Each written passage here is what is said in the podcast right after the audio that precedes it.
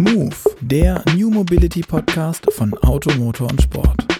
Diese Folge wird präsentiert von der Online-Versicherung Hub24.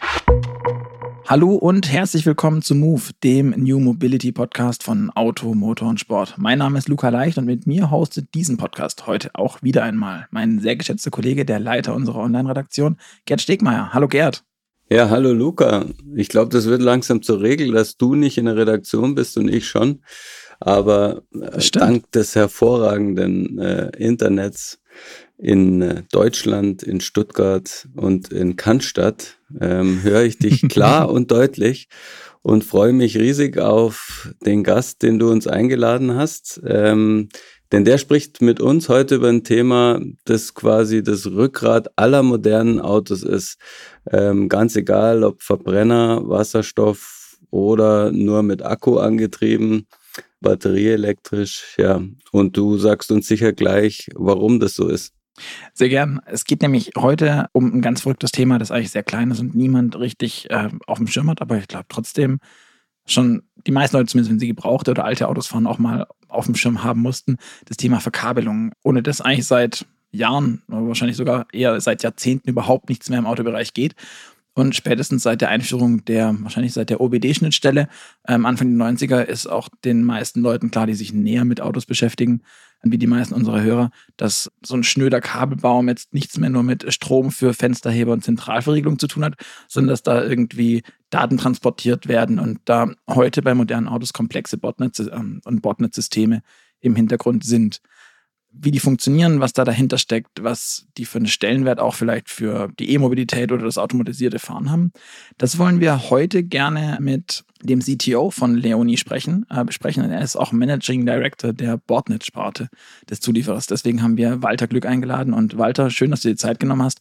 Und vielleicht kannst du uns ja auch noch heute so den einen oder anderen Wink geben, warum wir solche alten und altertümlichen Dinge wie eine OBD-Schnittstelle noch immer im Auto haben. Aber das erstmal herzlich willkommen. Schön, dass du da bist. Ja, herzlich willkommen auch von meiner Seite. Vielen Dank äh, für die Einladung und ich äh, freue mich, äh, hier heute ein paar Informationen zum doch relativ langweiligen Thema Botnets zu geben. Walter vorweg, dass wir und unsere Hörer dich auch noch ein bisschen besser kennenlernen. Wäre es ganz schön, wenn du vielleicht kurz dich vorstellen könntest und erzählen, wer du bist, wo du herkommst und was genau du bei Leonie machst als Managing Director. Das ist ja irgendwie so sehr alles. Und vielleicht auch, was Leonie genau macht, sofern es jetzt hier nicht völlig den Rahmen sprengt. Mhm. Ja, ähm, wie gesagt, äh, mein Name ist Walter Glück, ich bin 50 Jahre alt, bin jetzt äh, bei Leone seit äh, nunmehr 24 Jahren. Also äh, habe äh, direkt äh, nach dem Studium hier meine äh, Ausbildung äh, begonnen. Ähm, was macht Leone? Äh, Botnetz. Äh, viele können sich nicht vorstellen, äh, was ein Botnetz äh, wirklich äh, ist. Ich würde es beschreiben als das Nervensystem des Fahrzeugs. Äh, wir verbinden äh, alle Komponenten, äh, alle Steuergeräte, alle Schalter, äh, alle Sachen, die irgendwo elektrisch im Fahrzeug äh, funktionieren müssen, miteinander. Das heißt, wenn es das Botnetz äh, nicht gibt, dann äh, gibt es auch mehr oder weniger kein fahrendes äh, Fahrzeug, äh, denn ohne Botnetz funktioniert äh, kein äh, Fahrzeug. Das heißt, äh, Leone entwickelt und produziert dieses Botnetz und liefert es an unsere Kunden weltweit aus. Mhm. Ich habe gelesen, also du hast gerade eben auch schon gesagt, seit 24 Jahren bist du bei Leoni, also quasi fast ein halbes Leben, bald ist, oh, bald, bald ist die Hälfte erreicht mit 52, ähm, dass dann dieser Schwellenwert da ist. Du hast aber zu Beginn deiner beruflichen Karriere vor deinem Studium hast du auch eine Lehre gemacht als Elektriker, Elektroingenieur, Elektrotechniker, aber im Autobereich, richtig? Richtig. Ich habe äh, direkt äh, nach der Schule erstmal eine Ausbildung äh, gemacht. Ich wollte erstmal nicht weiter noch mehr lernen, sondern ich wollte was, was Praktisches tun und habe dann in, einem, in einer kleinen Bosch-Dienst-Werkstatt mehr oder weniger die ersten Berührungspunkte mit dem Bordnetz äh, bekommen. Ich habe eine Ausbildung zum Kfz-Elektriker äh, gemacht und äh, du hast vorhin auch schon erwähnt, äh, äh OBD-Dose. Genau zu dem äh, Zeitpunkt, wo ich die Ausbildung gemacht habe, sind die OBD-Dosen mehr oder weniger eingeführt worden. Erste Bussysteme haben dies erforderlich gemacht und ich habe wirklich am Fahrzeug äh, mit dem Bordnetz äh, Sachen repariert, äh, Sachen ausgetauscht. Äh, damals äh, wurden auch noch zum Beispiel Klimaanlagen nicht äh, serienmäßig geliefert, sondern da wurden teilweise Klimaanlagen noch nachträglich eingebaut. Das sind alles Dinge, mit denen ich zum ersten Mal mit dem Bordnetz in Berührung gekommen bin. Verrückt, das wusste ich gar nicht, dass man das machen kann, eine Klimaanlage nachträglich einbauen. Krass. Aber wie kommt man zu einer Lehre als Auto- oder Kfz-Elektriker? Ich weiß nicht, ich kenne das so, und ich glaube, ich würde, spreche da auch verkehrt. Wenn wir als Kinder irgendwie mit, mit Autoquartett gespielt haben, hat man Hubraum verglichen, PS ähm, und nicht Bandbreiten von Bordnetz oder Kabeldicken, Längen oder wie kommt man denn auf die Elektro-Kfz-Lehre? Das ist jetzt doch nicht das aller, aller naheliegendste. Gut, es äh, äh, ging damals äh, los, dass mehr und mehr Elektrik, Elektronik ins Fahrzeug äh, reinkam. Mich hat als äh, Kind äh, schon immer die Elektrik äh, fasziniert. Es war allerdings äh, mehr so die, die, die Hauselektrik. Und ich habe mir damals überlegt, äh, will ich äh, mehr was in Richtung Hauselektrik tun oder dann doch äh, mich mehr fürs Automobil äh, begeistern und habe mich dann umgetan. Eine reine Mechanikerlehre war mir dann doch zu normal in Anführungszeichen. Mhm. Deswegen habe ich mich umgetan, was kann ich vielleicht mit Elektrik kombinieren. Und äh, es gab äh, eben zum damaligen Zeitpunkt äh, diese Ausbildungsrichtung, war nur eine äh, Klasse auch am, am Start. Äh, äh, das heißt, ich musste auch äh, ziemlich einen langen Weg äh, für die Berufsschule äh, auf mich nehmen. Aber all das äh, äh hat sich im Nachgang äh, ausgezahlt, muss ich sagen. Aber damals mhm. warst du noch nicht irgendwie auf Elektromobilität oder sowas aus? Nein, auf keinen Fall. Also es ging äh, wirklich äh, um Kabel, um Verbindungstechnik, äh, um äh, einfach äh, Komponenten miteinander zu verbinden, zu gucken, äh, was passiert im Nachgang. Mhm. Und ähm, wenn du jetzt zurückschaust, also welche Autos haben dich denn damals begeistert in, in der Kindheit, in der Jugend? Hast du ein spezielles Postercar, das vielleicht sogar über dein Bett hing? Also ich glaube, äh, viele begeistern sich äh, für deutsche äh, Sportwagenfahrzeuge und bei mir, äh, ich kann es nicht anders sagen, war es dann der Porsche. Und ich muss echt sagen, äh, das Bild hat sich irgendwo ein Stück weit äh, gefügt, äh, denn äh, auch äh, Leone, ich denke, das kann man äh, hier sagen, liefert auch äh, Bordnetzsysteme an, an äh, Porsche und äh, damals, äh, wie ich dann bei Leone angefangen habe, habe ich dann zufälligerweise auch noch äh, für die äh, Einheit äh, gearbeitet und Bordnetze entwickelt, äh, die eben äh, für Porsche äh, entwickelt und, und produziert hat und somit hat sich der Kreis ein Stück weit äh, geschlossen. Mhm. Und ähm, würde auch heute noch ein Porsche über deinem Bett hängen, wenn du noch Poster von Autos aufhängen würdest? Definitiv, äh, keine Frage. Aber hat okay. sich denn der Kreis auch geschlossen? Fährst du denn dann jetzt wenigstens auch Porsche, dass er vom, vom, vom Poster dann in die Garage wandert? Ja, ich äh, fahre auch einen Porsche. Schön. Okay, ich glaube, wir können dann nachher auch bei den persönlichen Fragen ähm, ein bisschen variieren, weil wir wollen natürlich wissen, welcher Porsche, aber das heben wir uns für später auf. okay. Ich habe in der Recherche vorgesehen, ich habe da so eine Standortseite und habe dann gesehen, dass Leonie irgendwie überall Standorte hat weltweit. Ähm, euer Hauptquartier sitzt in Nürnberg, ihr sitzt, glaube ich, in Kitzingen, also in der Nähe von, von Würzburg ja. mit eurer Einheit. Aber ihr seid irgendwie überall in Ägypten, Tunesien, Marokko, China, Indien, Korea, Bulgarien, Frankreich, UK, Polen, also eigentlich überall, wo man ein Auto fahren kann. Wie kommt denn eigentlich das? Weil dort werden ja nicht überall Autos gebaut. Gut, also ich denke, äh, zum einen muss man sagen, wir sind zum Beispiel in Tunesien schon seit mehr als über 35 Jahren äh, tätig und, und mhm. produzieren da Bordnetze für die, für die Fahrzeugindustrie. Äh, wie ich damals äh, bei Leone angefangen habe, äh, hat das Unternehmen äh, irgendwo 8000 Mitarbeiter gehabt. Äh, mittlerweile sind wir, sind wir 100.000 Mitarbeiter. Das Unternehmen, wow. das, das Unternehmen ist, ist, ist gewachsen in den, in den letzten äh, 25 äh, Jahren. Ähm, und äh, wir müssen natürlich äh, gucken, äh, wie sind die logistischen Wege, wo produziert äh, äh unser Kunde. Äh, wir sind natürlich aufgefordert, dann möglichst äh, nahe auch äh, beim, beim Kunden zu sein, möglichst äh, kurze Logistikwege äh, zu haben. Und ich denke mal, wir werden später dann auch noch äh, näher äh, auf das Botnetz eingehen, wie, wie mhm. komplex äh, so ein Botnetz äh, ist. Äh, und somit hat es sich ergeben, dass wir eben an unterschiedlichen äh, Standorten äh, Produktionsstätten äh, aufgebaut äh, haben, äh, weil es äh, auch unterschiedliche Fähigkeiten äh, bedarf. Und somit hat sich das Netz äh, größer und größer gespannt in den letzten 25 Jahren. Mhm. Kommst du dann auch viel rum und sprichst du dann auch irgendwie viele Sprachen oder bist du verankert in Kitzingen und bleibst da? Also ich muss sagen, äh, auch da äh, bin ich ganz offen. Äh, ich war bis zu meinem äh, 30. Lebensjahr irgendwo nirgendwo äh, unterwegs und als ich dann äh, bei Leone äh, die Karriere leider ein Stück weit nach oben geklettert äh, bin, äh, war es dann so, dass ich mehr oder weniger alle zwei Wochen äh, irgendwo im Flieger gesessen war, äh, Standorte besucht habe, ähm, mit äh, Kollegen mich abgestimmt habe, äh, neue Botnetz-Standorte äh, auch äh, mit aufgebaut äh, habe. Äh, somit äh, war ich äh, in den letzten äh, zehn Jahren äh, sehr viel unterwegs In den letzten zwei Jahren, ich glaube, das wissen wir alle, äh, ist es ein bisschen weniger geworden. Aber ich muss auch äh, äh, zugestehen, es fehlt ein bisschen was. Es fehlt der Kontakt äh, zu den Menschen äh, da draußen. Es fehlt äh, einfach der, der Kontakt zu, den, zu den Werken, zu den Produktionsstätten. Mhm. Ihr habt ja auch einen Standort, äh, Standorte in, in der Ukraine und in Russland. Wie wurden denn da die ersten Tage des Krieges bei Leonie wahrgenommen? Wie war das für euch oder auch für dich dann? Also ich muss, muss gestehen, für uns alle und, und speziell auch für mich äh, war das echt ein, ein, ein richtiger Schock. Äh, ich war natürlich auch äh, schon, schon öfters an den, an den äh, beiden Standorten dort vor Ort. Äh, man kennt sich, äh, man ist ja auch immer wieder in, in Meetings und, und Telefonkonferenzen in Kontakt und macht sich da natürlich wahnsinnig viele Sorgen um, um die Mitarbeiter. Leone ist ist echt eine, eine, eine wie eine Familie äh, für mich. Und an der Stelle hat mich das natürlich sehr betroffen mhm. gemacht, als ich gehört habe, dass der Krieg äh, wirklich äh, beginnt und dass eventuell auch äh, wirklich unsere Mitarbeiter dort äh, Schaden äh, nehmen können. Das war wirklich ein Schock für uns alle. Wie geht ihr dann aktuell mit der Sache um? Wir sind natürlich täglich mit unseren Kollegen in Kontakt. Wir stimmen uns ab. Wir, wir, wir müssen natürlich weiterhin gucken, dass wir unsere Kunden beliefern.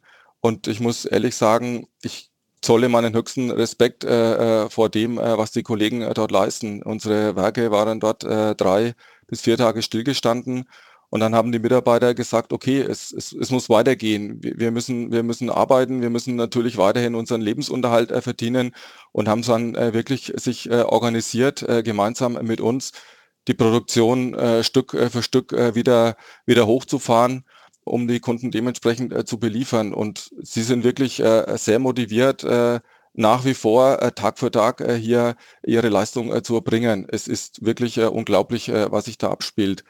Was sehr beeindruckend auch ist, wenn dann Telefonkonferenzen stattfinden und plötzlich dann Sirenengeräusche im Hintergrund zu hören sind, dass die Mitarbeiter dann geordnet das Werk verlassen, in, in nahegelegene mhm. Bunker reingehen, sich schützen und wenn äh, der Alarm vorbei ist, dann auch wieder zurück an die Arbeit gehen und weiterarbeiten. Ich glaube, das ist für uns, äh, wo wir doch sehr weit weg sind, äh, einfach äh, unvorstellbar. Mhm. Mhm. Welche Bereiche und Produktionsstätten sind denn jetzt genau betroffen von euch? Also wir haben es ja ein bisschen gehört, dass es durchaus Engpässe gab, auch in der deutschen Industrie wegen der Kabelbäume. Wo genau klemmt's also ich kann jetzt nur für unsere Sparte sprechen, für die Botnetz-Sparte. Wir haben ja auch noch eine, eine Kabelsparte. Es sind äh, nicht nur äh, deutsche Kunden äh, betroffen, sondern äh, im Endeffekt der Kunden in, in, in ganz Europa.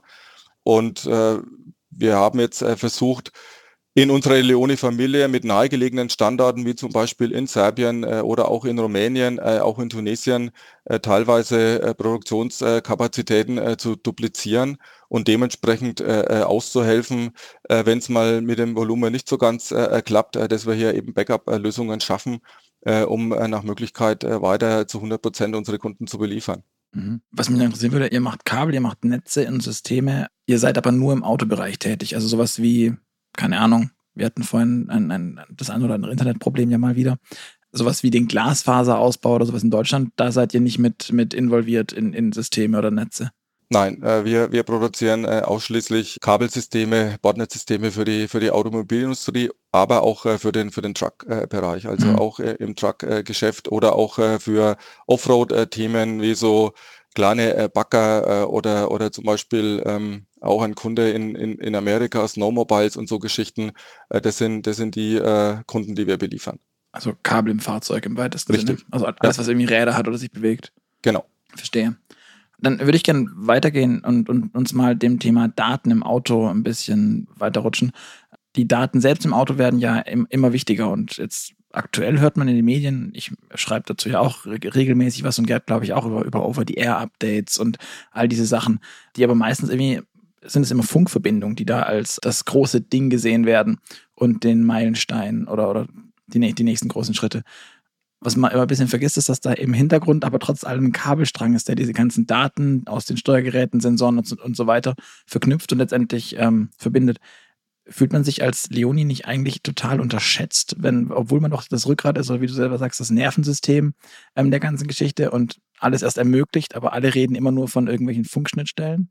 Ja gut, äh, ich meine, das ein Thema ist sicherlich, äh, dass wir jetzt nicht äh, unbedingt ein sexy Produkt haben. Also so, so bezeichne ich das äh, immer, weil unser unser Bordnetz ist versteckt im Fahrzeug. Es liegt unter dem Teppich, es ist in der Verkleidungen äh, verbaut, es ist nicht sichtbar und, und von daher ist, wird auch äh, nichts im, im, im Fahrzeug irgendwo mit, mit äh, Leone äh, assoziiert. Aktuell, äh, denke ich, sind Themen wie Apps, äh, die, die im Fahrzeug betrieben werden müssen oder irgendwelche Infotainment-Geschichten oder das neueste Navigationssystem. Das ist, denke ich, mehr das, äh, was den Kunden anspricht. Und somit ist das natürlich äh, mehr in, in, in aller Munde als unser äh, Botnet-System.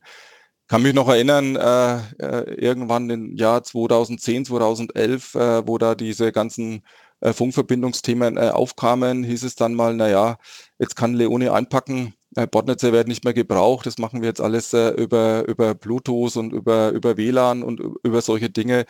Äh, ich würde sagen, es ist eher das Gegenteil der Fall. Äh, alle sicherheitsrelevanten Themen, alle Sensorik, äh, äh, Radar, LIDAR, all diese Geschichten müssen über ein Kabel angebunden werden, weil einfach die Sicherheit gewährleistet werden muss, die Sicherheit der Datenübertragung. Und das kann ich nicht mal eben so über eine Funkverbindung äh, gewährleisten. Mhm. Und dazu muss man ja sagen, also Funkverbindung für Daten schön und gut, aber der Strom kommt ja selten aus der Luft. Also insofern Richtig. alles, was irgendwie Strom braucht, braucht ja auch ein Kabel, oder? Genau. Genau so ist es. Also ich muss äh, jeden, jeden Sensor, jeden Aktor, jedes Steuergerät äh, irgendwo mit, mit Strom äh, verbinden. Und wie gesagt, äh, die, die wirklich kritischen äh, Signale, die müssen über eine, über eine Leitung kommen. Und wenn wir äh, später vielleicht auch über automatisiertes Fahren sprechen, dann sind Redundanzen auch notwendig, denn wenn es mhm. vorne crasht, muss das Fahrzeug hinten trotzdem ein Stück weit noch funktionieren. Und das kann ich eben nur über Redundanzen, sprich dann über, über ein Botnetz gewährleisten. Werbung. Ein heißer Tipp für alle E-Auto-Besitzer. Die passende Kfz-Versicherung für Ihr E-Auto gibt es auf www.hook24.de. Hook24 hat ihren Leistungsumfang für E-Autos optimiert, sodass zum Beispiel Schäden am Akku mitversichert sind, der Diebstahl von Ladekabeln und so weiter. Das Beste, bei der Hook24 erhalten E-Autos einen Rabatt von 10% und es ist ein Neuwagen sogar 20%. Für dieses Produkt wurde die Hook24 von Focus Money ausgezeichnet. Merkt euch also die Online-Versicherung Hook24. Elektrisch fahren, digital versichern. Und am Ende muss man ja auch zugeben, auch die Daten sind ja hochkomplex verteilt im Auto. Also auch dafür müsst ihr ein unglaublich kompliziertes Netz letztlich ähm, irgendwie planen. Also in Spitzenzeiten gab es ja deutlich mehr als 100 Steuergeräte pro Auto. Da hat man ja. das alles noch sehr dezentral geplant. Also für jeden Gebrauchtwagenkäufer heute ein, ein großes Problem, weil wenn irgendwo ein Steuergerät verreckt, dann äh, gibt es vielleicht gar keinen Ersatz mehr. Aber es muss halt auch ein Kabel da dran hängen. Und wenn man jetzt bedenkt, 100 Steuergeräte im Auto, zum Teil mit unterschiedlichsten Funktionen und die müssen alle miteinander vernetzt sein, vor und zurück. Wie funktioniert sowas und wie plant man sowas? Also äh, zunächst mal äh, sind, sind unsere Kunden äh, irgendwo äh, ein Stück weit so nach diesen Steuergeräten organisiert. Äh, das heißt, es gibt eine Fraktion, die kümmert sich um, um Airbag-Themen, es gibt eine andere Fraktion, die kümmert sich um, um ABS-Themen.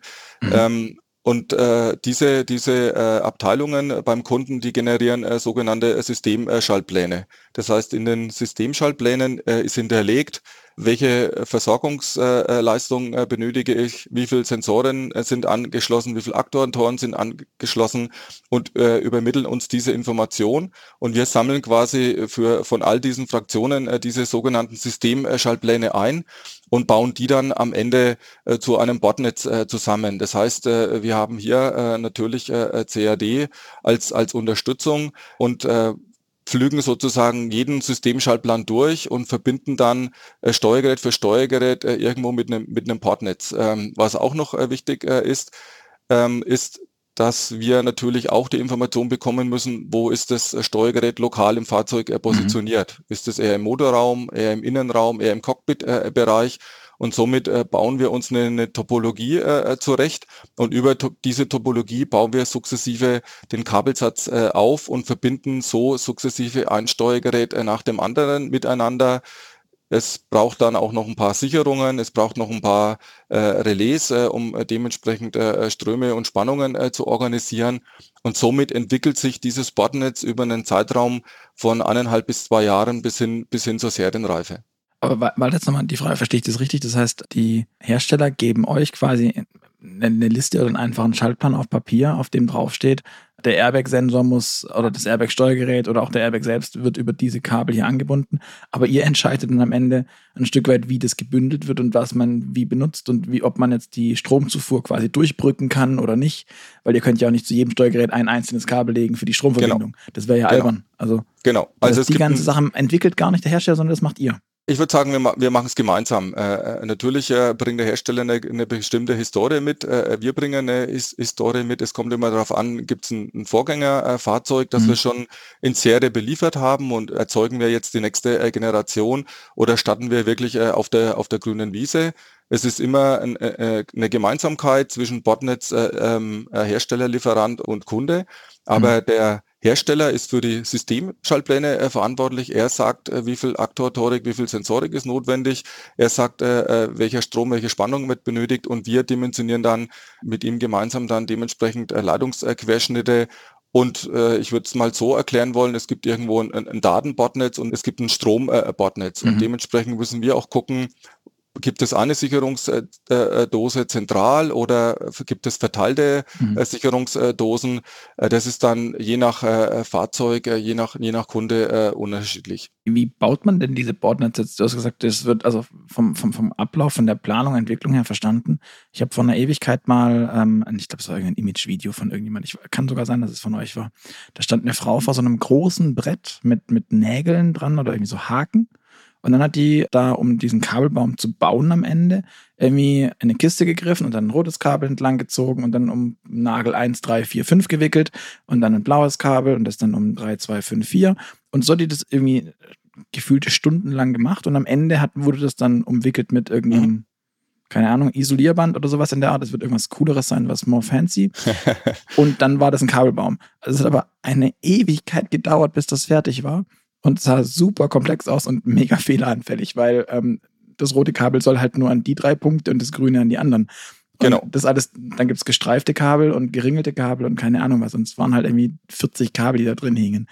Es war mega komplex. Wird es immer noch so gemacht? Ist da keine Automatisation da? Ist es eine Frau oder ein Mann, der da rumsteht und Kabel um Nägel wickelt?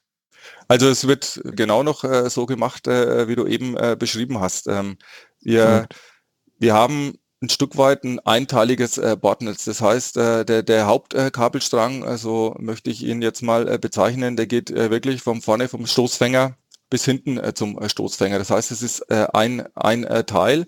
So ein Bordnetz äh, hat äh, circa äh, 3000 bis 4000 Meter Leitungen und wir reden irgendwo ein Stück weit, äh, wir reden irgendwo ein Stück weit äh, von 4000 Einzelbauteilen, die wir da in einem einteiligen Kabelsatz äh, zusammenbauen müssen. Deswegen, äh, wie du es äh, eben beschrieben hast, das Brett äh, ist circa zwei Meter hoch und ist circa vier bis sechs Meter lang für so einen großen Kabelsatz.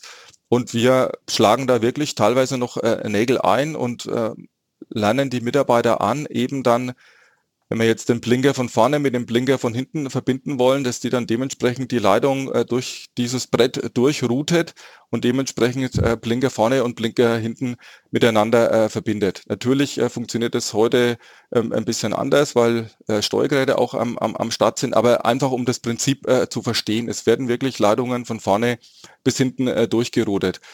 Wenn ihr euch vorstellt, äh, circa 1800, äh, 2000 äh, Leitungen, müssen wir natürlich äh, das, das Bordnetz ein Stück weit aufteilen in kleinere mhm. Segmente. Das heißt, wir machen kleine Vormontagen, äh, die wiederum äh, gewickelt äh, werden, die am, am Band äh, dann zur Verfügung äh, gestellt werden.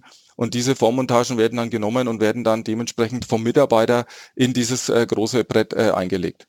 Mhm. mhm. Also du, du, meinst, wenn es quasi von, von vorne nach hinten ohnehin die vier Kabel einmal durchgehen, dann legt man die nicht einzeln hin, sondern einen quasi langen genau. Strang, den man dann gebündelt durchlegt. Richtig. Ist aber okay. nicht immer so, dass man dann vier Leitungen hat, die man von vorne nach hinten durchrouten kann, sondern eine hängt vielleicht äh, im vorderen Drittel äh, äh, auf, mhm. die andere muss in die Mitte äh, verlegt werden und die dritte und die vierte eben äh, hinten links, äh, links und rechts. Also es ist nicht so, dass wir immer alles komplett von da bis da machen können, sondern es sind bestimmte Routings äh, äh, möglich, je nachdem, wie diese äh, sogenannte Vormontage aufgebaut ist. Vom Gefühl fühlt sich mhm. irgendwie jeder, jeder Zigarettenanzünder und jeder Fensterheber hinten links irgendwie sehr nach einer Farce für, für einen Mitarbeiter von euch an. ja, Und, und wahnsinnig viel Handarbeit natürlich. Ich denke, die aktuelle Situation, über die wir gerade vorher schon gesprochen haben, ist ja auch so mh, hm, dem Bestreben geschuldet, ja, den von den deutlich niedrigeren Löhnen zu profitieren. Könnte sich da jetzt perspektivisch in der Branche was ändern?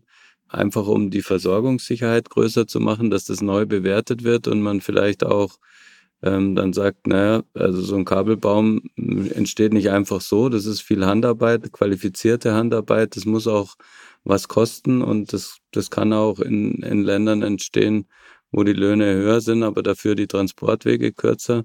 Gibt es da ein Umdenken oder? Also es, es gibt ein Umdenken. Äh, das äh, Umdenken ist auch ein Stück weit äh, dem geschuldet, dass A natürlich auch die Lohnkosten in den sogenannten Billiglohnländern mittlerweile ansteigen. Es ist aber auch dem geschuldet, dass die Komplexität von diesem anteiligen Kabelsatz, den ich gerade beschrieben habe, immer, immer weiter steigt. Und diese Komplexität ist teilweise produktionstechnisch, teilweise logistisch nicht mehr, nicht mehr händelbar. Und deswegen äh, sind jetzt Bestrebungen da, äh, das sogenannte äh, zonale Botnetz äh, einzuführen. Das heißt, man schneidet gedanklich äh, den Kabelsatz irgendwo in sechs, acht oder zehn äh, Teile auf, setzt Elektroniken ein, die hier wiederum als Schnittstelle fungieren und versucht damit das Botnetz weniger komplex zu machen. somit durch die weniger Komplexität kann ich vielleicht auch ein Stück weit, äh, und ich bin mir sicher, die Frage wird auch noch kommen, in Richtung äh, äh einfache Automatisierung äh, gehen ja. und somit irgendwo äh, vielleicht ein Stück weit wieder äh, näher Richtung, Richtung äh, Deutschland äh, kommen. Das sind alles äh, Entwicklungen, die sich im Moment äh, abzeichnen. Da stecken wir aber noch in den, in den Kinderschuhen, weil Automatisierung ist nicht ganz einfach. Hm beeindruckend, weil das hätte ich gedacht, wäre gerade, wenn, wenn man das eben so filetiert, das ganze System oder klein hackt, dass genau das dann halt gehen muss mit Automatisierung, weil also das Stecker konfektioniert werden, maschinell und sowas ist jetzt nicht generell nicht unüblich. Oder was macht da die Schwierigkeit? Sind es, dass es so viele Kabel sind oder dass sie so klein sind und oder was, was macht denn da technisch die Schwierigkeit aus, das zu automatisieren? Die Schwierigkeit äh, ist zum einen äh, wirklich die Standardisierung von diesen äh, Steckern und, und Gehäusen. Das ist, das ist ein Punkt. Ein zweiter Punkt ist, das Kabel als solches ist ein biegeschlaffes Teil. Das ist wirklich schwer zu handeln, mhm. als Roboter zu greifen. Und ich habe Constraints äh, be bezogen auf die, auf die Länge. Also aktuell können wir eineinhalb, zwei Meter ganz gut äh, automatisiert verarbeiten. Wenn es dann aber in Richtung vier, fünf, sechs Meter geht, äh, dann ist es schwierig. Und was man auch nicht vergessen darf, das Bordnetz ist immer das Teil, was äh, den meisten Änderungen äh, äh, obliegt. Das heißt, äh, die Karosserie wird festgelegt, die Bauräume werden festgelegt, die Steuergeräte äh, werden äh, platziert und dann gibt es vielleicht ein Crash-Thema oder dann gibt es hier ein Thema, wo die Verkleidung nicht ganz passt und dann muss das Botnetz irgendwo noch Anpassungen äh, vorgenommen werden, äh, um das ins Fahrzeug äh, einzubringen. Mhm. Und auch da einfach mal äh, eine Hausnummer für Entwicklungsprojekte, äh, die einen Zeitraum von eineinhalb bis zwei Jahren haben. Äh, da exerzieren wir im Jahr äh, teilweise 1000 bis 1500 Änderungen an so einem Bordnetz. Das heißt, Ach, eine, ein bisschen mehr Länge, ein bisschen weniger Länge, vielleicht doch nochmal einen anderen äh, Kontakt, nicht versilbert, sondern vergoldet. Dann hier ein bisschen mehr Bandage, dort ein Klapperschutz, äh, hier muss noch ein Kunststoffteil äh, oben drüber. Also das Bordnetz ist das Teil, was wirklich am meisten geändert wird und was mit am spätesten auch äh, geändert wird bis das Fahrzeug dann wirklich äh, äh serienreif ist. Und woran liegt es, weil man, weil man es nicht sieht und deswegen das euch aufdrücken kann als, als Hersteller, dass ihr das jetzt halt nochmal doch links rum geht mit eurem Kabelsatz und nicht rechts rum? Zum einen, aber äh, ich sage jetzt mal, es ist ja in Anführungszeichen relativ einfach zu ändern. Einfach ein, ein Kabelbündel äh, zwei Zentimeter kürzer machen, weil ich das, äh, weil ich das Steuergerät nochmal äh, verrutsche, mhm. ist einfacher als jetzt im Blech äh, irgendwo mhm. jetzt wieder neue Löcher einzubauen oder eine neue Ausbuchtung im Blech zu machen. Da, da ist ein riesiger Werkzeugaufwand äh, dahinter, da ist, da ist äh, Stahlbau äh, dahinter mhm. und deswegen ändert man dann lieber an einem äh, biegeschlaffen Teil etwas, äh, als wirklich dann in, in Stahl und Eisen zu gehen. Hm. Verstehe. Krass. Ist echt heftig. Wenn wir jetzt von diesen komplexen Kabelbäumen haben wir jetzt äh, ausführlich besprochen und wie, wie die auch dann geändert werden müssen. Aber wie viele verschiedene Kabelbäume müssen denn für so ein Fahrzeugmodell entwickelt werden? Also wie viele Varianten gibt's? Gibt's da einen Standard einfach, sage ich mal, alle Modelltypen haben immer denselben oder ist, ist jede Ausstattungsvariante womöglich ein eigener Kabelbaum? Also man ist natürlich bestrebt, äh, hier Standards äh, zu definieren, aber wenn wir uns jetzt äh, heute eine, eine Plattform äh, anschauen, äh, da läuft äh, eine Limousine drauf, äh, dreitürig, äh, fünftürig, äh, dann haben wir noch einen, einen Kombi, dann haben wir noch ein Cabriolet, dann gibt's äh, zwei SUV-Varianten, dann gibt's eine Hybrid-Variante, dann gibt's noch die volle E-Variante. All das äh, hat natürlich unterschiedliches Packaging von unterschiedlichen äh, Steuergeräten äh, wiederum äh, zum Einfluss. Von daher die Frage zu beantworten, wie viele Varianten gibt es, die kann ich so eigentlich äh, gar nicht äh, beantworten. Äh, das kommt auf die auf die Plattform an. Es kommt an, was auf dieser Plattform alles für Karosserievarianten gebaut werden und dementsprechend müssen wir unser Bordnetz der Karosserievariante Folge leisten. Mhm. Die, die ja, Elektronik, dieses, die, die Systemschaltblende dahinter, die sind natürlich gleich, weil natürlich baureihenübergreifend äh, gleiche Elektronik-Steuergeräte, äh, Bauteile mhm. verwendet werden. Aber der Bordnetz muss natürlich immer gemäß der Karosserievariante 20 Zentimeter länger, 10 Zentimeter kürzer, äh, äh, dementsprechend angepasst werden. Von daher pflegen wir wirklich für jedes Fahrzeug eine eigene sogenannte Kabelsatzzeichnung und machen darüber dann auch das eigene äh, Änderungsmanagement. Und wenn ich hier 10 mhm. Zentimeter in der Variante kürze, heißt das nicht, dass das auch für das andere äh, Fahrzeug mhm. gilt, weil da mag es dann vielleicht passen. Aber so Ausstattungsvarianten wie, sagen wir mal, der eine hat eine Klimaautomatik und das große Navi-System, das ist grundsätzlich schon mal mit drin. Also rein theoretisch könnte man dann irgendwo die Kabel finden in dem Auto, wenn man jetzt kein großes Navi eingebaut hat und das später haben will? Ähm, nein, die Frage muss ich leider mit, mit Nein äh, äh beantworten. Ich ähm, habe befürchtet. Äh, hier ist es äh, tatsächlich äh, so, es gibt einen, einen sogenannten äh, Basiskabelsatz äh, und ich würde mal diesen Kabelsatz bezeichnen, damit fährt das Auto.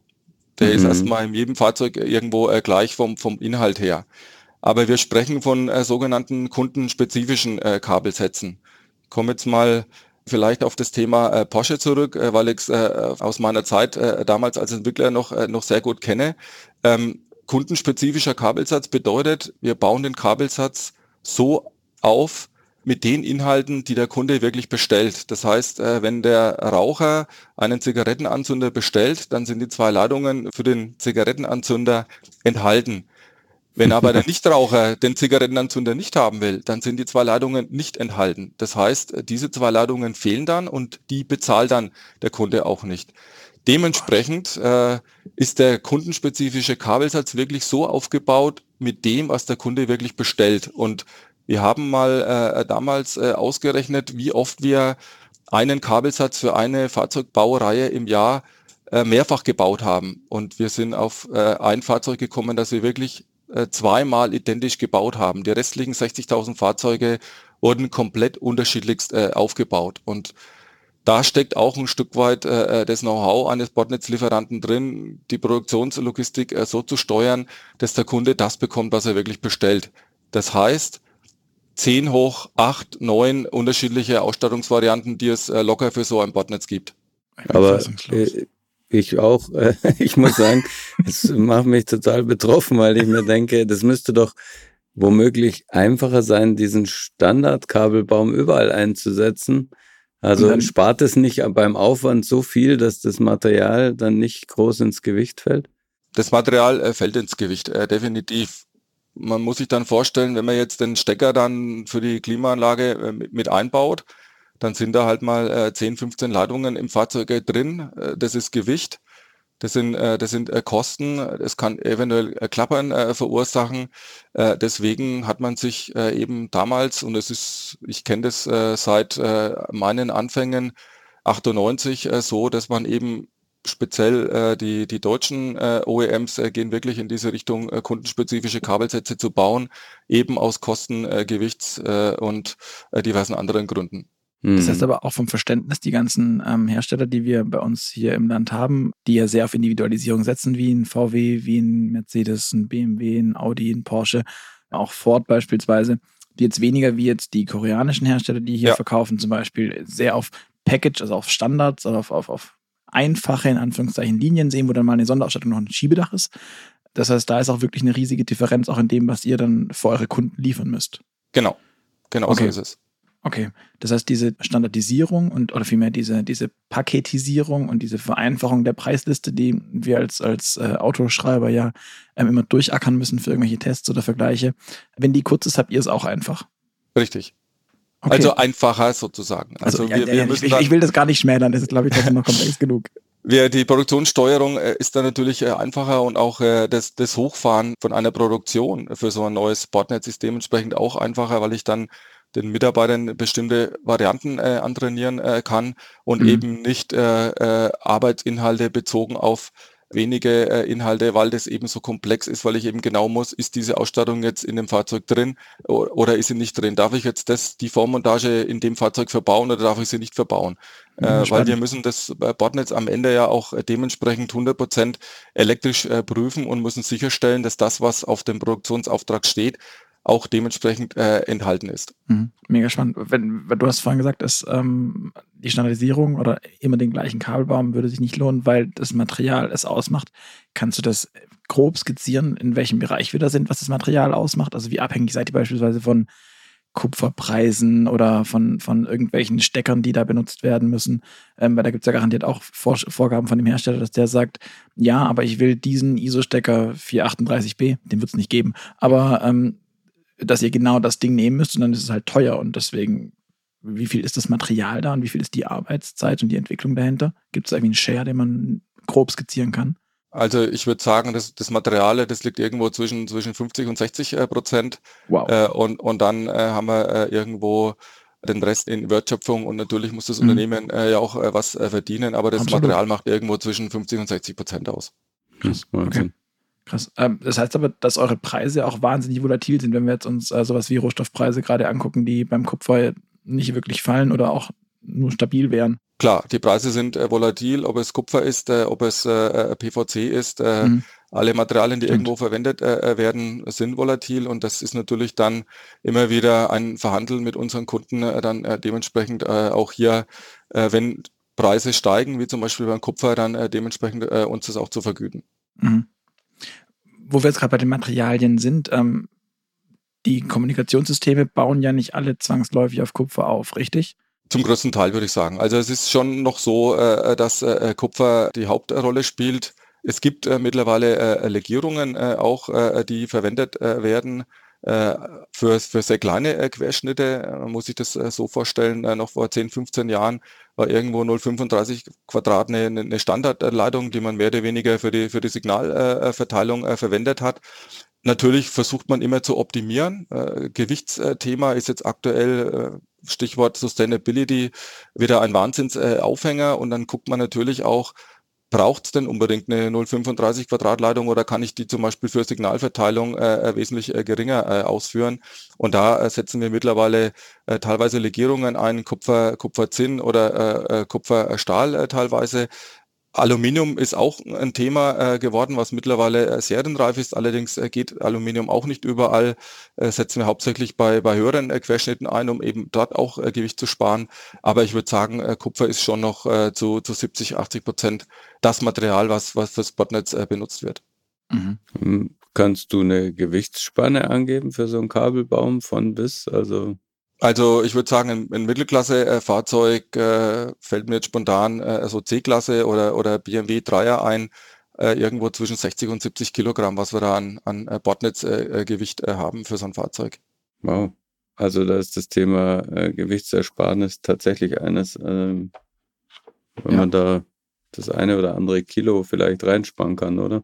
Absolut, ja bei den Materialien, die hängen ja, da hängt es ja auch sehr stark wahrscheinlich auch dann mit, mit Schirmungen, Isolierungen und so weiter damit zusammen, was das Gewicht angeht, aber auch was dann abseits der Stromübertragung, also dass der Aktu äh, Aktuator sich überhaupt bewegen kann, auch die Datensignale bekommt. Wohin geht denn da die Entwicklung? Ähm, wie sicher oder wie, wie macht man denn so eine Leitung störsicher die Signale transportiert? Weil im Normalfall, das jetzt, wir kennen das zu Hause vom Internet, die ganzen ähm, äh, Leitungen aus dem, vom LAN, das LAN-Kabel, mhm. das niemand mehr zu Hause hat gefühlt.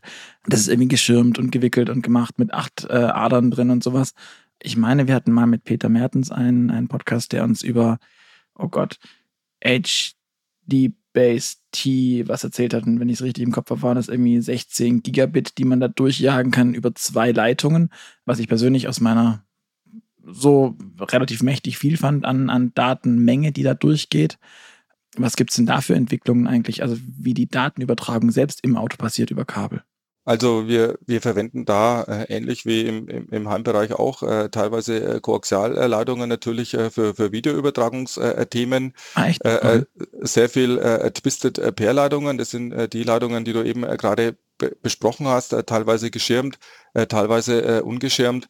das sind so die zwei Hauptanwendungen, die wir für die Datenübertragung nehmen, würde ich sagen.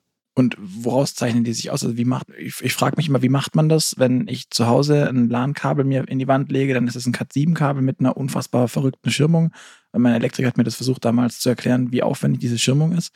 Und ihr legt ein ungeschirmtes zweiadriges Kabel parallel, das mehr Daten leistet als das, was ich Gut, nicht unbedingt zweiadrig. Wir verwenden dann auch schon mehrere zweiadrige Leitungen äh, okay. äh, zu, einem, zu einem Bündel und äh, kontaktieren die dann dementsprechend mit einem Stecker, der dann äh, am Steuergerät äh, angedockt äh, wird. Aber mhm. am Ende ist es vergleichbar mit dem, was wir, was wir aus dem Heimnetzbereich erkennen. Okay. Okay. Wie groß ist denn der Einfluss von so, ähm, also die Kabel kann man ja vermutlich auch nicht alle nebeneinander einfach legen. Also gerade die Signalkabel und die normalen stromführenden Kabel. Da gibt es ja nicht auch Störungen, Interferenzen. Wie, wie schließt man denn sowas aus? Gut, äh, dafür äh, simuliert man auch so ein Botnetz mal äh, zu Beginn. Es gibt äh, spezielle, äh, relativ zu einer relativ frühen Zeit äh, im Entwicklungsstadium gibt es sogenannte, ich nenne es jetzt mal Erkennfahrzeuge, wo so ein Botnetz eben aufgebaut wird, an alle Steuergeräte angeschlossen wird. Das ist so ein Metallkäfig und dort werden wirklich EMV-Messungen mhm. durchgeführt und dort wird dann mehr oder weniger bestimmt, wo treten Störungen auf? Äh, muss ich jetzt ein geschirmtes äh, Kabel nehmen? Muss ich kein geschirmtes äh, Kabel nehmen? Muss ich irgendwelche Filter vielleicht äh, einbauen, äh, um, um hier noch äh, Störungen entgegenzuwirken? das findet in einem relativ frühen Stadium statt und das wirkt sich dann dementsprechend auf mhm. die Auslegung der Kabel für die Datenübertragungssysteme aus. EMV ist elektromagnetische Verträglichkeit. Verträglichkeit. Okay. Mhm. Aber äh, spätestens jetzt mit dem Elektroauto tritt ja in den Vordergrund, dass, dass die Kabel halt auch für die Stromversorgung da sind. Ähm, und jeder merkt, dass ohne Kabel nicht geht. Äh, allein schon deswegen, weil man ja selber ständig ein Kabel in der Hand hält, um das Ding zu laden. Gibt es da einen wirklich einen signifikanten Unterschied, wie viel Meter Kabel in, in einem elektrischen Pkw stecken und in einem Verbrenner? Du hast ja vorher schon mal gesagt, es sind so drei, vier Kilometer, wenn ich es richtig jetzt ähm, ja. verstanden habe. Und ist da ein großer Unterschied zwischen Elektro-Pkw und Verbrenner? Ich würde sagen, nein, ist kein äh, äh, großer Unterschied. Ja, ich spare mir den Verbrenner, äh, ja, ich äh, spare mir irgendwo den sogenannten Motorleitungssatz, äh, den ich natürlich beim, beim E-Fahrzeug nicht mehr habe. Aber auf der anderen äh, Seite packe ich auch immer mehr Ausstattung in die Fahrzeuge äh, rein und ich muss auch ein, ein Elektrofahrzeug, äh, da sind dann vielleicht weniger dünne Leitungen drin, aber mehrere dicke Leitungen drin, weil ich muss auch da die Aggregate miteinander äh, verbinden. Am Ende äh, spielt es äh, für das Bordnetz als solches äh, keine große Rolle. Datenleitungen mhm. oder die niederen Querschnitte werden vielleicht ein bisschen weniger, aber dafür nehmen hohe Querschnitte zu. Mhm. Und zwar deutlich ist dann vom Gewicht her so ein BEF-Kabelsatz deutlich schwerer als ein, als ein, als ein Verbrennerkabelsatz? Definitiv. Ich meine, der, der Motorkabelsatz äh, besteht dann auch wieder irgendwo aus äh, 0, 035, 05, vielleicht äh, 1 Quadratleitungen. Für das, für das E-Fahrzeug habe ich dann natürlich äh, eher 70, 80 äh, Millimeter Quadratleitungen. Ich muss von der Ladedose zur Batterie eine Verkabelung durchführen. Das sind 10, 12 äh, wirklich dicke Leitungen, die dementsprechend auch Gewicht mitbringen. Mhm. Da erhält auch, warum 800 Volt ein Thema sein kann, ne? weil dann kann man die Kabel einfach entsprechend kleiner machen. Genau. Kannst du da sagen, was das bringt? Also diese, diese 800 Volt Technik auch dann in Kilo oder ein, also auch an, an Kosten vielleicht sogar? Also in Kilo und, und Kosten kann ich jetzt nicht äh, ausdrücken, äh, aber man äh, geht äh, meist dann äh, mit der Spannung äh, hoch, weil man dann äh, dementsprechend hat man ja äh, größere Batterien im Fahrzeug äh, und gerade mhm. wenn man jetzt an Richtung äh, Hybrid oder Elektromobilität äh, für Truckbereiche denkt, äh, da ist natürlich wichtig, dass man auch ein Stück weit eine Reichweite hinbekommt. Deswegen mhm. eine größere Batterie, deswegen eine, eine, eine größere Spannung. Ich würde sagen, auch in Zukunft für den oder Normalverbraucher für, für Fahrzeuge mit 200, 250 Kilometer Reichweite wird sich das eher weiterhin auf 400 Volt äh, abspielen. Also 800 Volt wirklich nur für Powerfahrzeuge mit, mit viel mhm. Leistung, mit, mit viel PS äh, oder auch eben für, für, für Nutzfahrzeuge. Das heißt, das ist gar kein Gewichtsthema, das man damit auch dann als Hersteller, äh, dem, dem man begegnen will, sondern das ist tatsächlich vorrangig ein, ein ähm, Leistungsthema, ein Performance-Thema. Leistung und Reichweitenthema, ja. Ja, okay. Ich habe gesehen, Leonie stellt auch, also du bist jetzt zwar nur in Anführungszeichen bei der Bordnetz-Sparte unterwegs, aber schon sehr lange bei Leonie, vielleicht ist deswegen das eine oder andere auch gesehen. Er stellt auch Kabel für HPC-Lader her. Ich finde äh, gerade diese, diese High-Performance-Charger, die dann irgendwie 350 Kilowatt ins Auto pumpen können. Was ist das Besondere an diesen Kabeln? Wie kannst du kurz vielleicht skizzieren, wie die, aufge also wie, wie die aufgebaut sind? Auch die sind ja dann aktiv gekühlt und, und lauter solche Dinge. Wie funktioniert das überhaupt? Weißt du das zufällig? Also ich weiß es nur, ich weiß es nur ganz grob. Also im, im Fahrzeug äh, als solches äh, äh, wird nichts gekühlt. Äh, Im Fahrzeug als solches können die Leitungen auch, auch wärmer äh, werden. Äh, wenn ich jetzt aber von der Ladesäule zum Fahrzeug äh, gehe und hier wirklich äh, äh, High Performance äh, Charging äh, betreibe, dann muss ich äh, irgendwo äh, gucken, dass das Kabel nicht äh, heißer als 60 Grad wird. Und deswegen wird da eben ein Kühlmittel äh, verwendet. Da sind Temperatursensoren äh, dran, äh, die dann dementsprechend dafür sorgen, äh, dass eben diese 60 Grad nicht, nicht überschritten werden. Das ist aber wirklich nur im, im, im äh, High-Performance-Charging notwendig. Für den Normalgebrauch, sage ich mal, wo ich irgendwo in Dimensionen 100, 150 kW unterwegs mhm. bin, wird es eher nicht benötigt. Aber da bin ich wirklich nicht der Experte in, in, in, auf dem Feld. Aber kannst du sagen, warum die im Auto nicht gekühlt werden müssen? Also, weil, weil, wir hier mit Temperaturen höher gehen äh, können. Also wir müssen, wir können ah. hier äh, höher gehen wie 60 Grad. Äh, wir können, wir sind, bewegen uns da irgendwo, ich sage jetzt mal im, im, Motorbereich bei 120, 125 Grad. Jetzt sind wow. wir dort im Innenraum, da können wir irgendwo auf 80, 90, 100 äh, Grad gehen. Da findet kein Berührschutz äh, statt. Und deswegen kann ich auch mit den Temperaturen höher fahren ah, äh, okay. und dimensioniere dann eben entsprechend die Leitungen so, dass sie genau diese Temperaturwerte nicht überschreiten. Mhm. mhm. Das heißt aber auch, dass die Kabel natürlich bei den Temperaturen noch nicht brennen und das muss aber dann ja auch für die Umgebungsmaterialien gelten. Genau. Und ähm, ja, wer auch immer vielleicht am Auto was montiert und Verkleidung abschraubt und so, der, der muss eigentlich damit rechnen, dass die Kabel sehr, sehr heiß werden können, oder? Genau, der muss damit rechnen und äh, speziell jetzt im, im High-Voltage-Bereich äh, gibt es auch äh, spezielle Ausbildungen und äh, Scheine, die ich absolvieren muss, äh, damit ich eben äh, befähigt und berechtigt bin, äh, auch an diesen Systemen zu arbeiten. Also das ist eine andere Welt, als wenn ich jetzt zurückblicke in meine Ausbildung. Da, da haben wir einfach hingelangt und haben, haben gearbeitet. Für Elektromobilität sind da wirklich spezielle Ausbildungen notwendig, die auch immer mhm. wieder aufgefrischt werden müssen, weil es ja auch immer wieder neue Technologien gibt. Da muss man sich wirklich weiter und fortbilden, um da eben nicht Gefahr zu laufen. Ja, ich glaube, wenn du von so einem Kondensator dann eine gewischt kriegst, der, der mit 12 Volt aufgeladen wurde, dann ist es nicht mehr ganz so tragisch, wie wenn ja, es halt irgendwie eine, eine Hochvoltbatterie ist. Abseits des Ladens, wir haben es ja vorhin schon angerissen, das Thema Bordnetz bezieht sich ja auch viel auf über, über Kommunikationsprotokolle und, und neue Techniken grundlegend, die, mit denen es die Steuergeräte halt untereinander kommunizieren. Mhm. Ähm, da fallen dann Schlagworte, wenn man da ein bisschen nachliest oder sich informieren will, wie Automotive Ethernet, also quasi der Automobil- Abgleich dessen, was wir zu Hause für das Internet ja. benutzen. Ja. Ähm, es gibt Flex, Most und so weiter.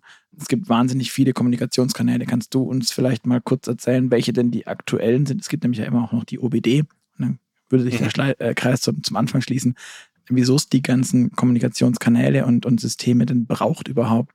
Und wieso vielleicht die alte, ehrwürdige OBD immer noch nicht tot ist? Gut, also die, die, die OBD-Dose wird ja mehr oder weniger dazu benutzt, äh, um äh, äh, Zugang zu den Steuergeräten zu haben und dementsprechend äh, auszulesen, ist alles in Ordnung, gibt es irgendwelche Fehler, muss irgendwas nachjustiert werden. Es gibt unterschiedliche Protokolle, weil wir natürlich auch unterschiedliche Systeme im, und Funktionen im Fahrzeug haben, die unterschiedlichen Datenbedarf haben. Und mhm. Zum Beispiel äh, das Thema äh, FlexRay, das wurde mal vor den Fahrdynamikern äh, entwickelt. Hier müssen eben Botschaften sicher ankommen. deswegen braucht es hier eben einen speziellen CAN-Bus, der das dementsprechend sicherstellen kann. Ethernet ist zum Beispiel für die Videoanwendungen erforderlich. dass da wird eine sehr hohe Datenrate benötigt. da brauche ich eben die, die hohen Bandbreiten, um dementsprechend die Datenraten zur Verfügung zu stellen.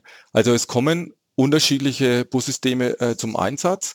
Und ich muss natürlich immer gucken, wie, wie viel kostet mich äh, so ein Bussystem und passt es dementsprechend äh, den, äh, den Funktionen an. Deswegen äh, ist auch für unterschiedliche Funktionen sind unterschiedliche Bussystemen äh, äh, eben äh, da, äh, um bedarfsgerecht äh, dementsprechend die Daten äh, zu übermitteln, aber auch kosteneffizient äh, zu übermitteln. Deswegen gibt es die unterschiedlichen Systeme. Das heißt aber, dass der ursprüngliche CAN-Bus, das, das Urding, an dem die OBD ja dranhängt und über die man die OBD ausliest, wird die dann mittelfristig abgelöst werden? Oder ist das, bleibt das ein Relikt, das ewig bleibt? Nee, das, das ist ein Relikt, äh, das, das bleiben kann. Äh, ich meine, das ist jetzt nichts Sicherheitskritisches oder das ist jetzt nichts, was in, in hoher Geschwindigkeit äh, stattfinden muss. Das ist einfach eine Anbindung äh, eben an, an den Zentralrechner, der hier dementsprechend Informationen über den Zustand äh, mhm. des Fahrzeugs liefert. Und es ist halt mhm. einfach billig und gelernt und deswegen benutzt man sie genau. weiter. Aber umgekehrt kennt man ja jetzt auch von verschiedenen Herstellern, ähm, zuerst von Tesla, das Bestreben, die vielen Steuergeräte möglichst zu zentralisieren, zusammenzufassen in immer weniger großen, äh, leistungsstarken mhm. Zentralrechnern. Einerseits stelle ich mir ja vor, dass das womöglich auch euer Bordnetz äh, vereinfachen könnte. Andererseits ist ja auch ein bisschen die Frage, wenn wir alles schön im Zentralrechner haben und alle sprechen mit unterschiedlichen Protokollen oder kommunizieren auf unterschiedlichen Buskanälen, wo liegt dann der Sinn dahinter? Also ist oder umgekehrt, äh, führen diese Zentralrechner am Ende nicht nur dazu, dass euer Netz ein bisschen einfacher wird, sondern dass idealerweise irgendwann ein universelles Kommunikationsprotokollsystem dafür verwendet wird? Gut, äh, da würde ich äh, äh, darauf antworten, wie ich vorhin schon mal erwähnt habe, dass es ja in Richtung äh, Zonen äh, geht. Äh, und, äh, und die Zonen benötigen natürlich auch wieder mehr oder weniger ein zentrales äh, Steuergerät, äh, das ich vielleicht äh, ähm, mhm. zweimal, dreimal äh, im Fahrzeug äh, positioniere, um eben die unterschiedlichen Bussysteme miteinander kommunizieren zu lassen, um aber auch die bestimmte äh, Zone mit äh, Signal, äh, mit, mit äh, Strom, mit Spannung äh, zu versorgen. Du hast angesprochen, äh, Tesla, einen Zentralrechner. Äh, ja, äh, kann man machen. Ähm, die Frage ist äh, für mich äh, die, die Redundanz. Äh, wenn irgendwo der Zentralrechner ausfällt, dann ist irgendwo das, das Fahrzeug tot. Von daher muss ich mir überlegen, mache ich das mit einem Rechner, mache ich es mit zweien oder dreien? Das ist Philosophie. Das mag ich gar nicht beurteilen, was da besser oder, oder schlechter ist. Ich denke, das muss jeder OEM für sich entscheiden. Aber am Ende geht, die Tendenz klar in die Richtung, äh, dass man äh, eben die 100 Steuergeräte äh, reduzieren möchte in, in wenige äh, Steuergeräte, dafür äh, größere, äh, wo eben in einem Steuergerät dann oder in einem Zentralrechner äh, äh, mehrere Funktionen äh, in einer Einheit zusammengepackt werden. Mhm. Mhm. Bei dem Thema, du hast gerade eben schon gesagt, die, die Redundanz, da fällt auch oft in dem Zusammenhang das Thema funktionale Sicherheit. Was ich da sehr spannend finde, ist, wie kann man denn einen Kabelbaum funktional sicher machen, beziehungsweise diese Redundanz schaffen. Ich gehe mal einfach stark davon aus, die Autohersteller sind jetzt nicht gewillt zu sagen, ja, okay, ihr braucht da eine Redundanz, das heißt, wir machen also was doppelt, im Sinne von, ihr dürft jetzt nicht zwei äh, äh gezwirbelte Kabel legen, sondern vier. Und dann haben wir das einfach parallel liegen. Würde ja im Zweifel auch gar nichts bringen, wenn dann irgendwie dort ein Defekt äh, herrscht, ein physischer, dass der dann nicht parallel in der, in der parallel liegenden Leitung nicht gleichzeitig passiert. Ähm, wie schafft man denn so eine, so eine Redundanz und diese funktionale Sicherheit, die da gefordert ist auch? Gut, äh, wir sprechen ja am Ende von, von einer sogenannten äh, Botnetz-Architektur und, und wir müssen natürlich, du hast das Wort funktionale Sicherheit angesprochen, wir müssen gucken, welche sicherheitskritischen Themen haben wir im, im, im Fahrzeug. Ich rede jetzt mal äh, davon, wenn, wenn vorne ein Crash äh, stattfindet äh, und äh, der Airbag-Sensor löst aus, da muss ich natürlich äh, sicherstellen äh, über geschickte Abschaltungen. Und da kommen wir jetzt zu einer intelligenten Sicherungsbox, wo wir auch diejenigen sind, die hier sowas dimensionieren können. Da muss ich gucken, welchen Pfad schalte ich ab damit äh, eben das Fahrzeug als solches, was nicht von dem Crash betroffen ist, trotzdem noch vernünftig weiter betrieben werden kann, dass der Bremskraftversteiger noch funktioniert, äh, dass ich das Fahrzeug wirklich zum Stillstand bringen kann, dass ich lenken kann. All diese Dinge äh, kommen äh, unter das Thema funktionale Sicherheit. Das simulieren wir, da machen wir uns äh, Gedanken und eben durch die Architektur kann ich auch mal ein Signal anders äh, routen und kann eben dafür sorgen, äh, dass ich das Fahrzeug zum Stillstand bringe und, und äh, der Insasse nicht, nicht, nicht weiter gefährdet wird. Okay, das heißt, also ich, ich gehe quasi noch, ich, ich plane einen weiteren Umweg, wenn man so will, ein, dass es über eine ohnehin schon vorhandene Verbindung genau. auch dorthin geht. Genau. Okay. klingt irgendwie einfacher, als ich mir das vorgestellt habe. Ich habe gedacht, das, muss, das, das wird irgendwie raketenwissenschaftmäßig sein.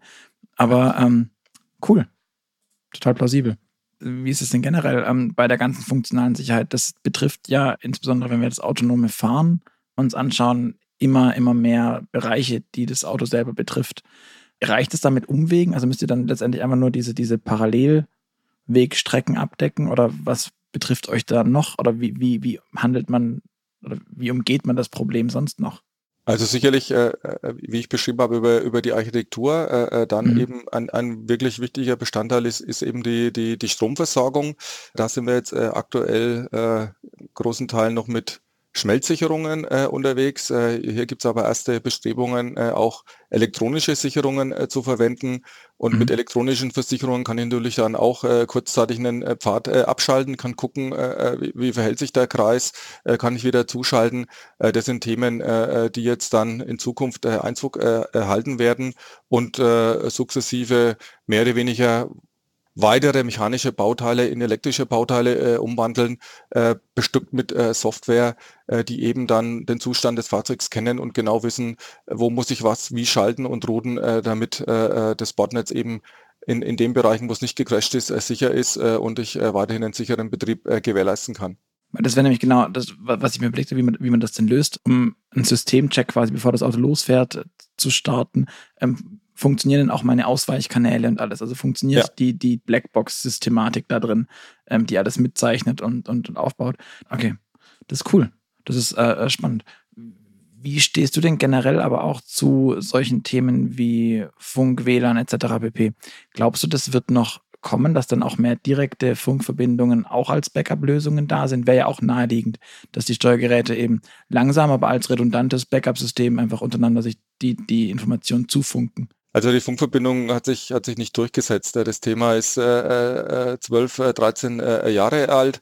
Für, für Infotainment-Anwendungen äh, ja, äh, aber wirklich äh, für, für eine sichere Verbindung ist, ist, hat sich bisher eine Funkverbindung äh, nicht durchgesetzt. Da ist einfach eine diskrete äh, Verbindung von A nach B mhm. äh, das Mittel der Wahl und äh, ich persönlich kann mir auch nicht äh, vorstellen, äh, dass es da äh, in den nächsten Jahren über Borden äh, viele äh, Funkchips äh, geben wird. Die kosten auch Geld, äh, die muss ich auch organisieren, da muss ich auch irgendwo eine Stromversorgung äh, hinbringen. Äh, das, das, das rechnet sich einfach nicht. Mhm. Okay, alles klar. Ähm, Walter, ich habe, glaube ich, jetzt keine weiteren großen Fragen mehr. Ich gehe davon aus, Gerd ist auch schon Richtung Ende. Genau, wir müssen äh, unbedingt daran denken, dass wir unsere persönliche Frage Nummer eins äh, abwandeln müssen für den Walter. genau. Ähm, ganz zum Schluss eines jeden Move-Podcasts hören wir ja noch, ähm, oder bitten wir dich noch schnell auf ähm, eine Für- oder Wider-Frage zu antworten oder vielmehr eine ganze Handvoll. Und da würden wir jetzt direkt loslegen. Das wäre zum einen, wir sind auch schon bei einer Stunde. Bist du mehr der Typ Streaming-Dienst oder CD und Schallplatte? Streaming. Porsche oder lieber Tesla? Porsche. Aber wir müssen auch noch nachfragen, welcher Porsche ist es denn jetzt? Ähm, es ist äh, ein kleiner Porsche. Ich habe mich äh, für, einen, für einen Boxster entschieden ähm, und äh, wollte einfach äh, das Feeling haben. Für mich ist ein, ein, ein Roadster äh, einfach äh, ein, ein, Zweisitzer und nicht unbedingt ein Viersitzer und ich habe riesen Spaß damit und müsste nur ein bisschen mehr Zeit finden, das Fahrzeug auch öfters zu nutzen. Und ähm, könnte dir auch ein Taycan gefallen, weil das war ja eigentlich so ein bisschen der Hintergrund der Frage, eher Elektromobilität oder klassisch Verbrenner. Also in der Spanne muss ich sagen, äh, könnte ich mich, glaube ich, nicht für den Taycan äh, begeistern. Äh, da, da muss einfach äh, ein, ein Benziner her. Äh, aber ich kann mich durchaus äh, für ein Elektrofahrzeug begeistern im, im Stadtbetrieb, im, im Nahbetrieb. da macht es meiner Meinung nach auf jeden Fall Sinn und, und ich glaube, da könnte ich viel Spaß mit einem Elektrofahrzeug haben. Bist du schon E-Auto gefahren? Ich bin schon E-Auto gefahren und muss gestehen, ich habe auch eins bestellt. allerdings hat es aktuell ein bisschen Lieferzeit. Ach so, das eine, das eine. das eine mit der Lieferzeit. Ja, ja ich glaube, da gibt es ein paar mehr. Bist du mehr der Typ Apple oder Google? Ich bin absolut der Typ Apple. Eher das Loft in der Stadt oder das alte Bauernhaus auf dem Land? Da würde ich mich fürs Bauernhaus auf dem Land entscheiden. Auto oder Fahrrad? Ich habe gelesen, du fährst kein Mountainbike. Äh, würde ich sagen 50-50. Äh, also äh, beides auf jeden Fall. Ohne geht's nicht. Im Auto sitzt du lieber vorne oder hinten? Definitiv vorne. Würden deine Mitmenschen, also die dir nahestehen, deine Familie, deine Frau, deine Kinder, sagen, dass du ein guter Fahrer bist? Ähm, ja, schon. Du, du, du, das, das, das sehe ich, das höre jetzt nicht, dass du so ein, so, so, so, so ein leichtes Grinsen während, während der Antwort aufgelegt hast. ähm, in Sachen Datenschutz und AGBs, äh, bist du mehr der Typ Aluhut oder Accept All? Accept All. Wenn es um Adrenalin geht, eher Motorrad fahren oder Fliegen fischen, ganz entspannt? Da würde ich eher fliegen. Star Wars oder Star Trek?